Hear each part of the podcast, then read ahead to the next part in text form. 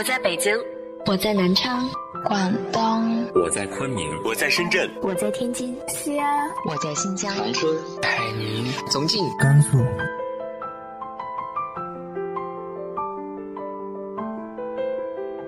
这里是 FM 幺八零八四，昨天的你的现在的未来，我是主播背着吉他的蝙蝠女侠。无论你在哪儿，这里都有我的温暖等你。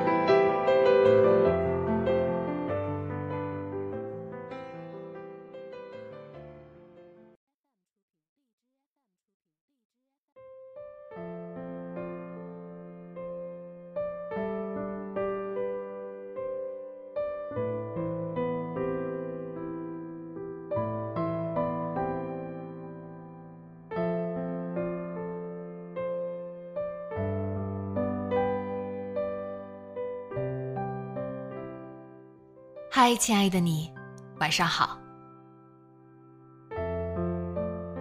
上周和大家说过了景华的故事，这周我们来说说景如吧。来自于豆瓣作者陆河的《石榴》。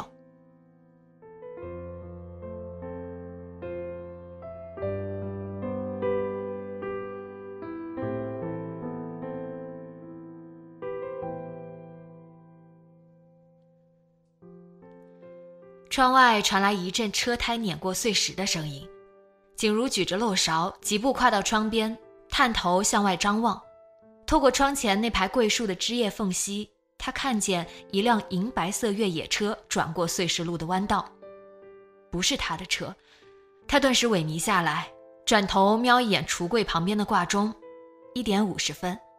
他原本说中午之前到家的，不过他也知道。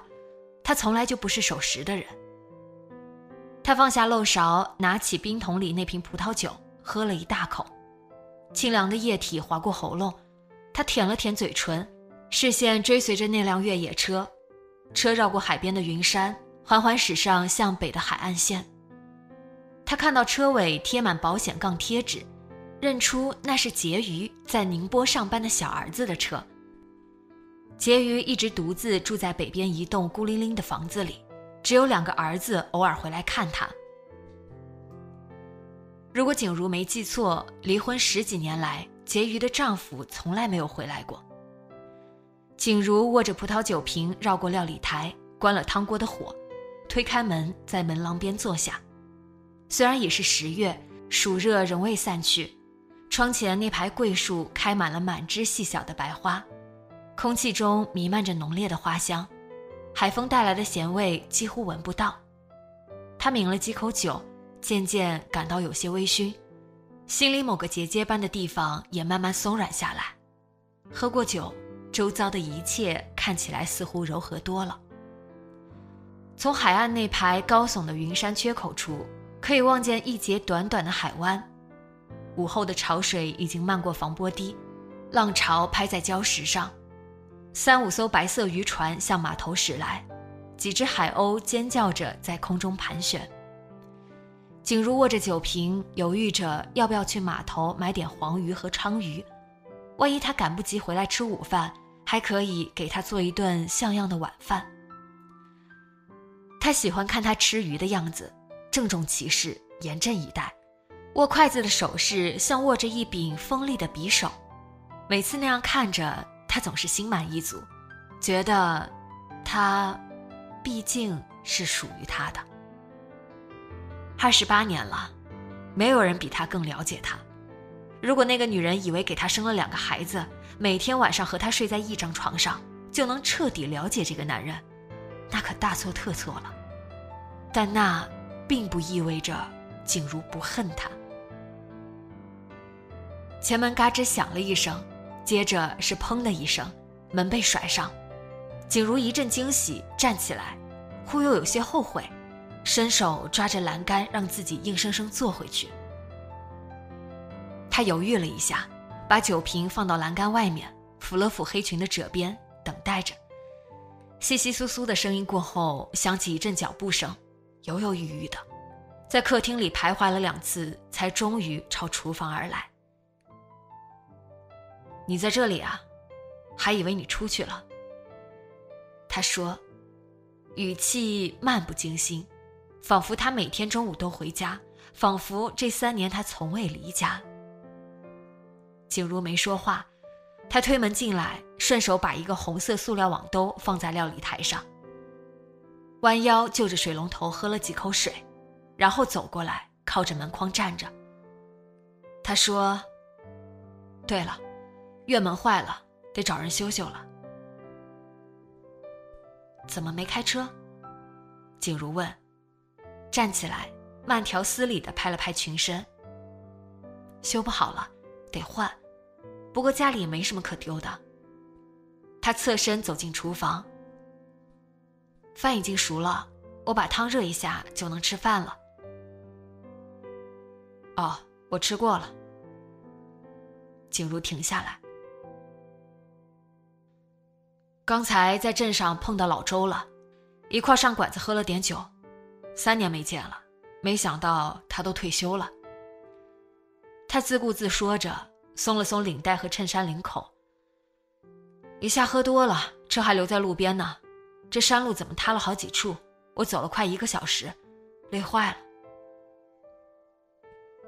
景如看着他，他脸上堆着笑容，松弛的皮肤透着微红，头发比上次见到时又少了一些，后退的发际线让额头更显陡峭。如果没有身上那身泛着微光的藏青色昂贵西装，走在路上大概没人会多看他一眼。我还没吃。他说，拉开橱柜，拿出碗筷，决定把“我等了你两个小时，做了一桌子菜”这种话给咽下去。不知道是不是电饭煲的保温功能太差，米饭又冷又硬。他握着筷子，极有耐心的慢慢嚼着。小雅怀孕几个月了？他坐在对面，像是忽然想起似的问了一句。他舀了一勺汤，喝了一口，汤也是凉的，舌头尝到一些浮油，令他恶心。不知道，他说，每次打电话没说两句他就挂了，不如。你打电话去问问。哦，改天吧。他随口应了一声，靠到椅背上，叉着双腿，西装松垮垮的搭在他身上。厨房忽然安静下来了，能听见远处的海鸥叫声。阳光透过窗户照在水槽边的白色瓷砖墙壁上，映得厨房里明晃晃的。料理台上的锅盖和不锈钢水壶反射着刺眼的光。他懒洋洋地靠着椅背，时不时问点无关痛痒的事。如果景如没回答，他就敏捷地换个话题，始终显得悠闲自在。对于一对分居多年的夫妻而言，气氛甚至称得上融洽。他一向如此，总能找到让自己舒适惬意的方式。假装没看到他阴郁的表情。景如听着他的声音，嚼着乏味的饭菜，慢慢感觉下颌骨有些酸痛。疼痛在脸上蔓延，刺激了眼睛后面的什么地方，视线开始有些模糊。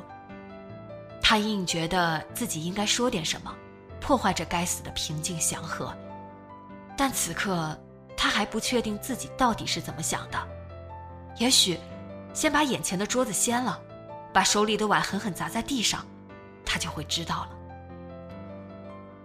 差点忘了，他推开椅子站起来，以腿刮过地板，发出刺耳的声音。我给你带了石榴。他打开料理台上的红色网兜，拿出一个石榴。这么大的石榴，我们这里很少见，我给你剥一个吧。景如用力吸口气，抬头的时候，眼泪已经消失。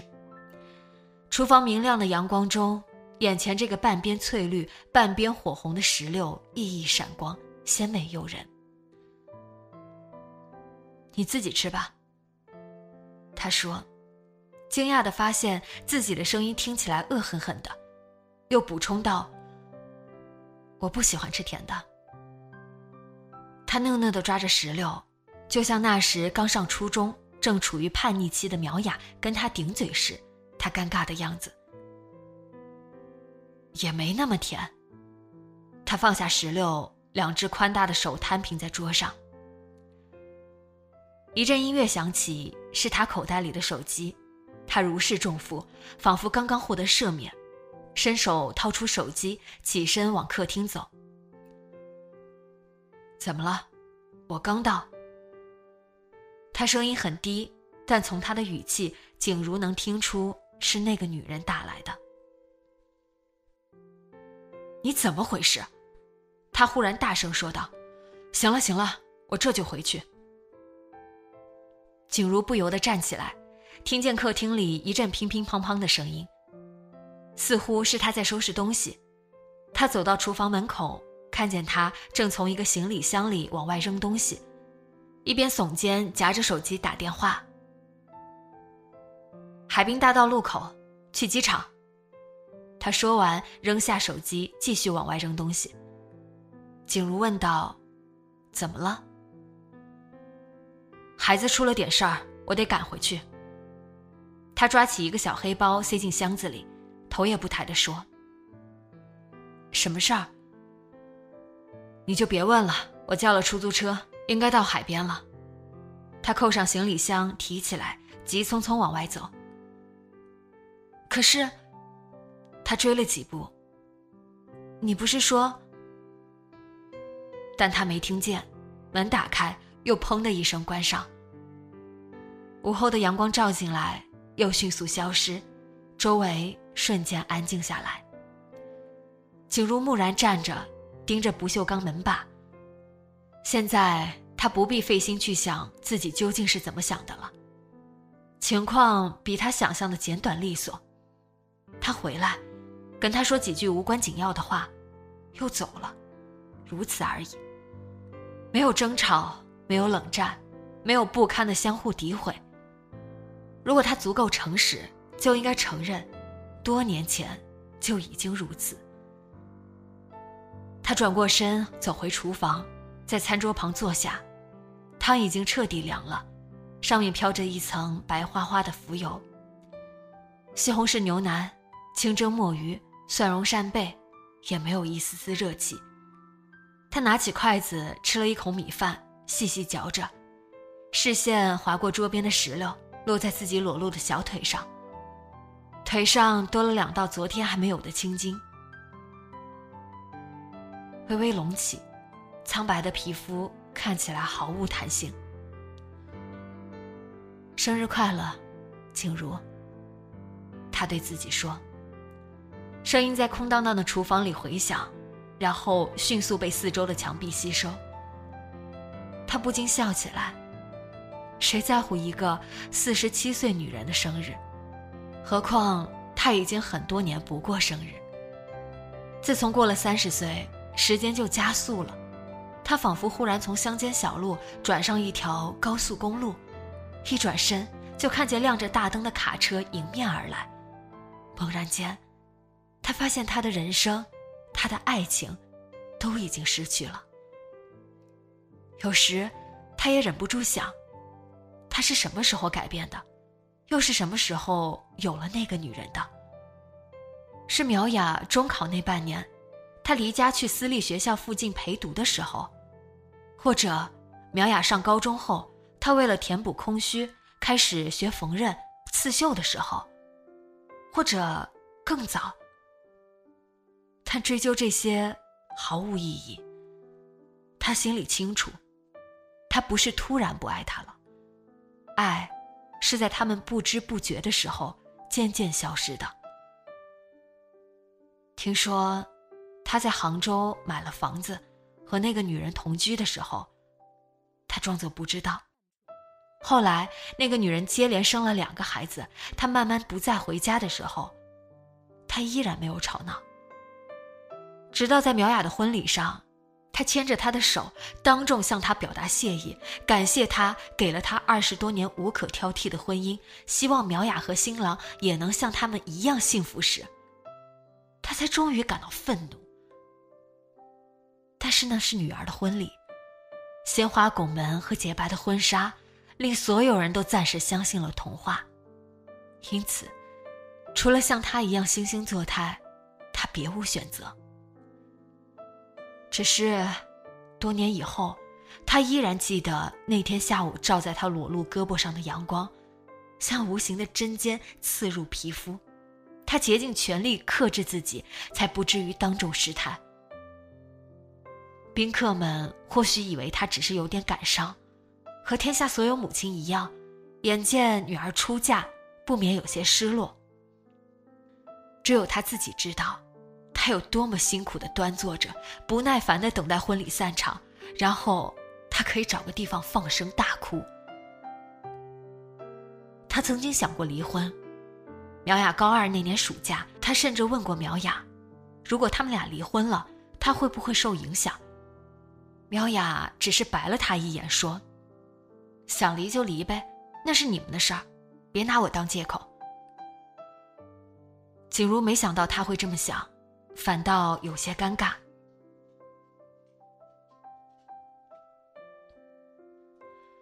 谈到父母离婚后跟谁的问题，苗雅还漫不经心地说：“如果非得二选一，肯定会选他。”景如信以为真，第一次认真考虑离婚后的琐事，比如房子的归属、找什么工作、去哪里生活。然而，有一天深夜。他去厨房喝水，发现苗雅一个人坐在厨房外面的走廊上，哭得很伤心。后来，他再也没有提过离婚的事儿。筷子从手里滑下，落在地板上，咕噜噜滚到料理台下面。他站起来，弯腰去捡，忽然眼前发黑，什么都看不见。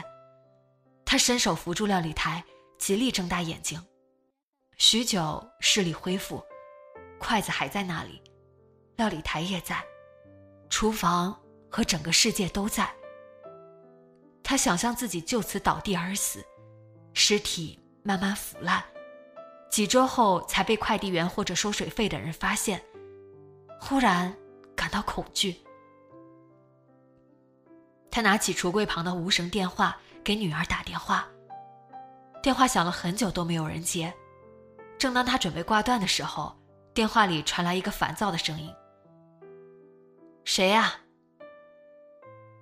是妈妈。”他温和地说。“哦，妈妈，什么事儿？”苗雅的声音干脆利落。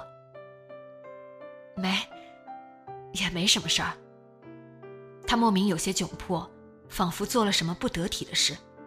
“你过了反应期了吧？”现在胃口好吗？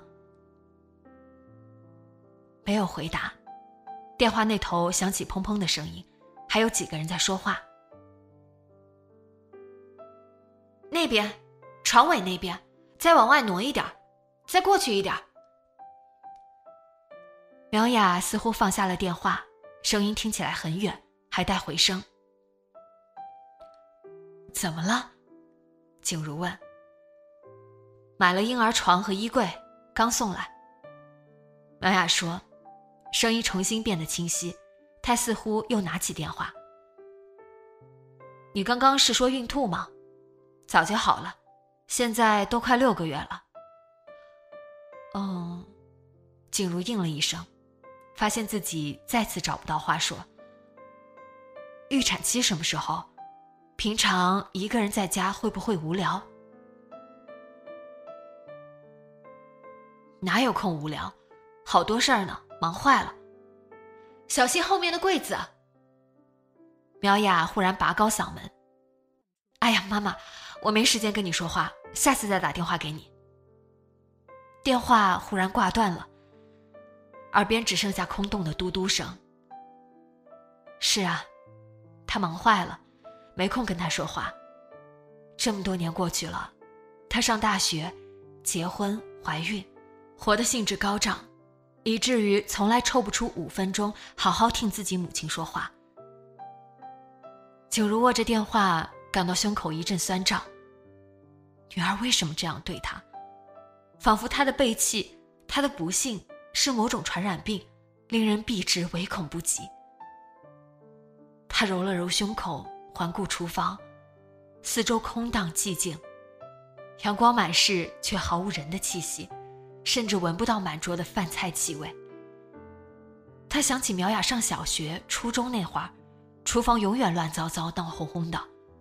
每天近午时分，他都会从海边集市上买一堆新鲜的墨鱼、黄花鱼和雪蛤回来，有时还有未腌制的海蜇和海带，胖乎乎的一大堆，几乎堆满水槽。他卷着袖子用力往上面搓盐，苗雅每次放学回来，总是捏着鼻子嚷嚷着“好臭，好腥”。一边喊肚子饿，催着景如做饭。他们养的那只叫悟空的拉布拉多犬也来添乱，嫌着他不锈钢大碗摇尾乞怜。如果景如不理他，他就把碗扔得砰砰响，生怕大家漠视他的存在。时间过得真快。后来女儿上大学，丈夫不再回家。然后有一天清晨醒来。他看到悟空躺在门口的台阶上，身体冰凉。他十三岁了，就算想一直陪着他，也有心无力了。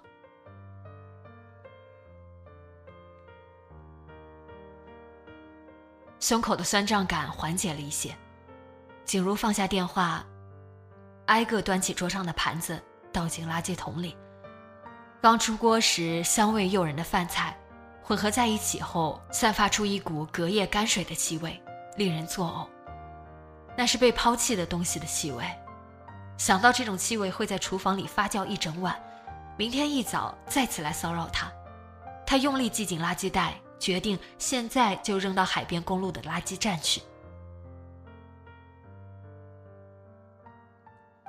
垃圾站在公路转弯处，旁边是一片长满荒草的缓坡。潮水已经退了大半，海风大作，吹得极西高的荒草贴向地面。坡下的小路旁有一丛开着淡黄色小花的萱草，迎风摇曳。景如心里一动，拉紧身上的针织衫，慢慢走过去。走近了才发现，萱草长着大片覆盆子，带刺的荆条密密匝匝地铺满地面，根本无处下脚。他望一眼那些黄色的小花。放弃摘花的念头，临时决定去码头的糕点店买点心。晚上他懒得给自己做饭了。渔船已经散去，码头上很安静。几个戴斗笠的渔家妇女在岸边的礁石水洼旁烹晒鲮鱼，不时有海鸥俯冲下来，啄食抛在礁石上的亮晶晶的鱼内脏。景如冲其中一个女人点头微笑。避开一只俯冲下来的肥胖海鸥，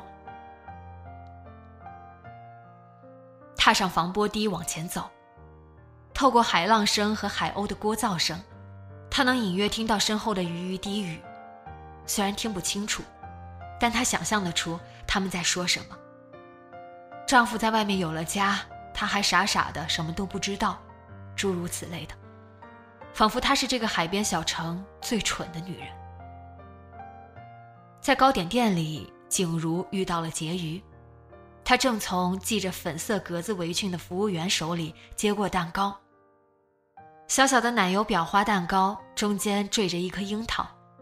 看到景如，她有些窘迫，胖鼓鼓的手拎着装蛋糕的透明塑料袋，仿佛在超市顺手牵羊被人逮个正着。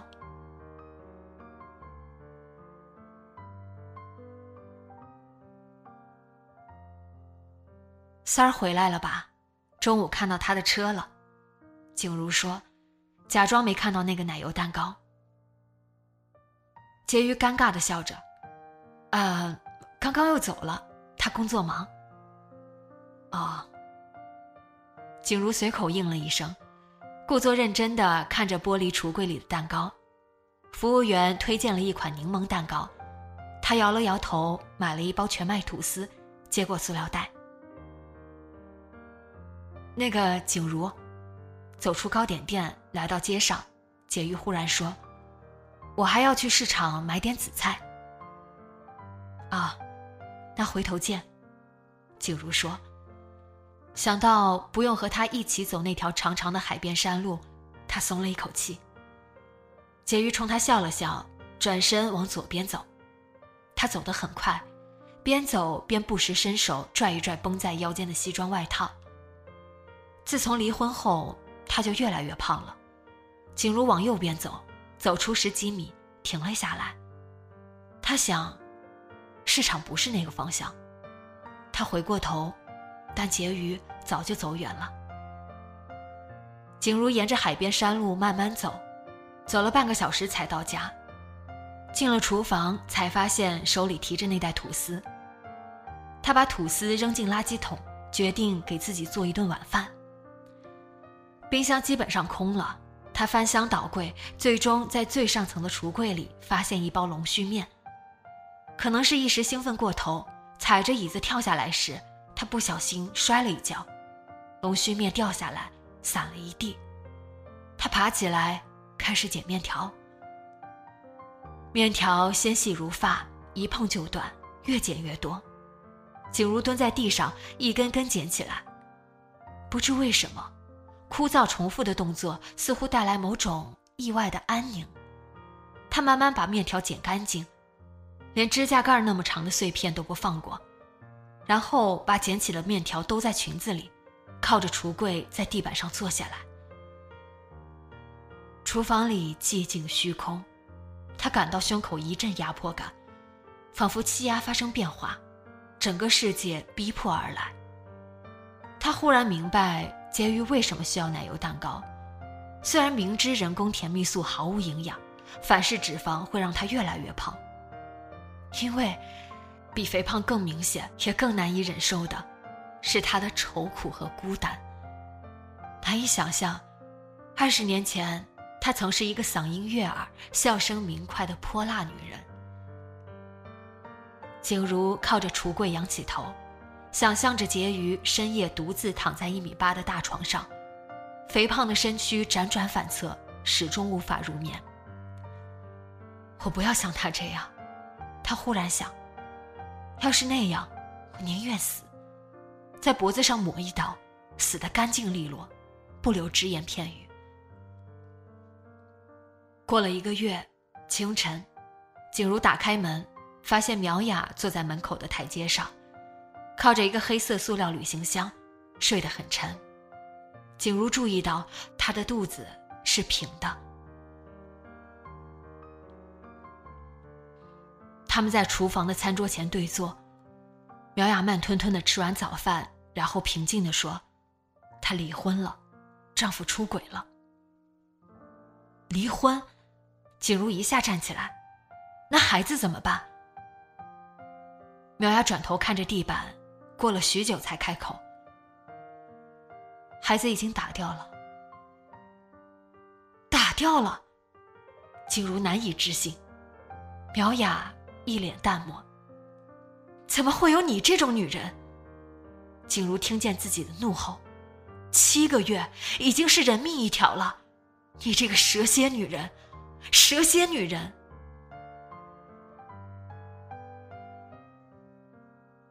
跑过来这个世界受罪。那个贱男人原来早就有人了，我怀孕两个月的时候就有了，还每天假惺惺的，想起来就恶心。静如跌坐在椅子上，她无法阻止自己想象，七个月的胎儿，头发，指甲。都长齐了，已经完全是婴儿的模样了。可是眼前这个女人，她的女儿，他把她从子宫里拖出来，杀死了她。我想的很清楚，要是生下这个孩子，以后就跟他没完没了。他以为有了孩子，我就会为了孩子忍气吞声，想得美。苗雅说的咬牙切齿。对，你理智，你了不起。难道像你吗？苗雅大声嚷起来，十几年忍辱负重，换来他一句假惺惺的谢谢，还是在我的婚礼上。至少我现在还住着他的房子，花着他的钱，只要我活着一天，那个女人就见不得光。你呢？一气之下抛下一切，什么都不管，这么简单爽快的事儿，谁不会？哼，你不敢。苗雅哼了一声。景如掐着椅垫，避免看苗雅的眼睛，免得自己一时冲动打他一个耳光。他不得不承认，苗雅说的对，他不敢。离了婚，找个五六十岁的官夫嫁掉吗？就算他愿意当免费保姆，恐怕还免不了被对方的子女提防嫌弃。养尊处优二十多年，他为什么要去取悦那些无关的人？当然可以不嫁人，那和现在的生活又有什么不同？只会更糟糕。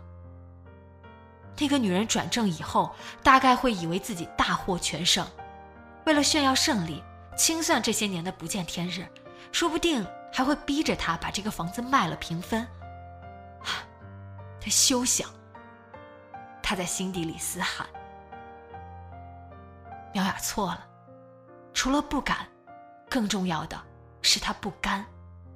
想到离婚后这个小城的人看他的眼神，以及码头上那些女人的窃窃私语，他感觉自己仿佛被当众剥光了，脱下的不只是这身昂贵精致的衣服，还有阻隔他和这个冷漠世界的屏障。活到他这个年纪，似乎已经没什么可以失去的，但没有人比他更清楚。事实恰恰相反，他什么都不能再失去。他深吸一口气，缓缓呼出，平静下来。你打算在这里住多久？苗雅惊诧：“我才回来，你不是说很想我吗？”我想念的是那个欢天喜地、忙碌的让我嫉妒的女儿，不是你。景如在心里说：“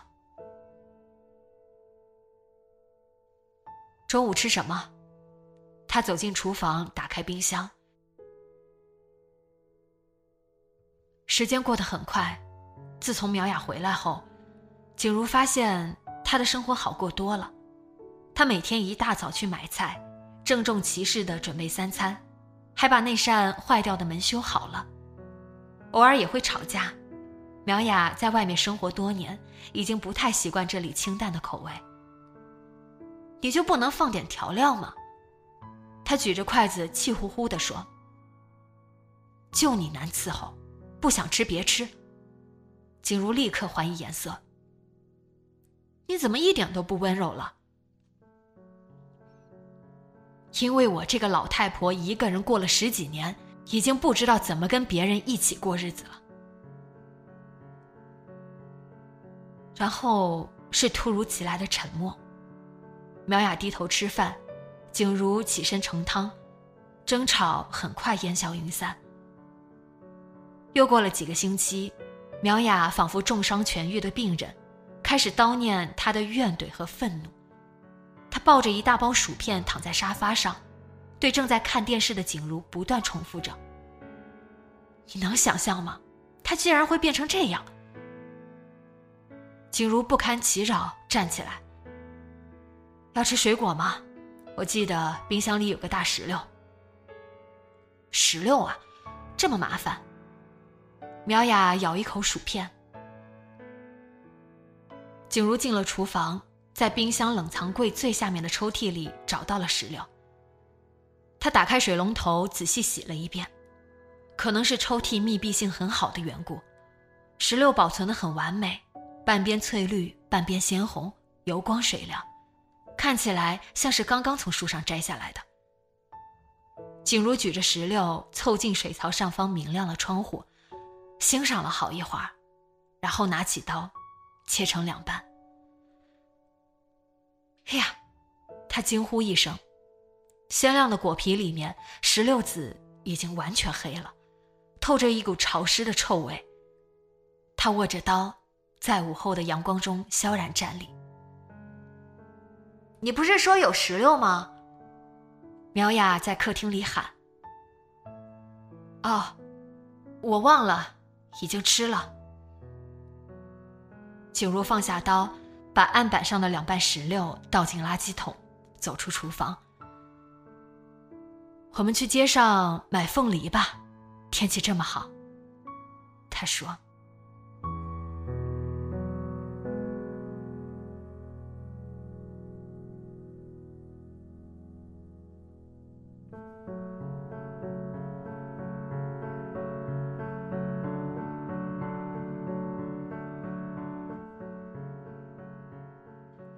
有哪些真相是你不愿意轻易揭开的呢？直接在节目下方留言告诉我吧。今天的节目就到这里，节目原文和封面请关注微信公众号“背着吉他蝙蝠女侠”，电台和主播相关请关注新浪微博“背着吉他蝙蝠女侠”。今晚做个好梦，晚安。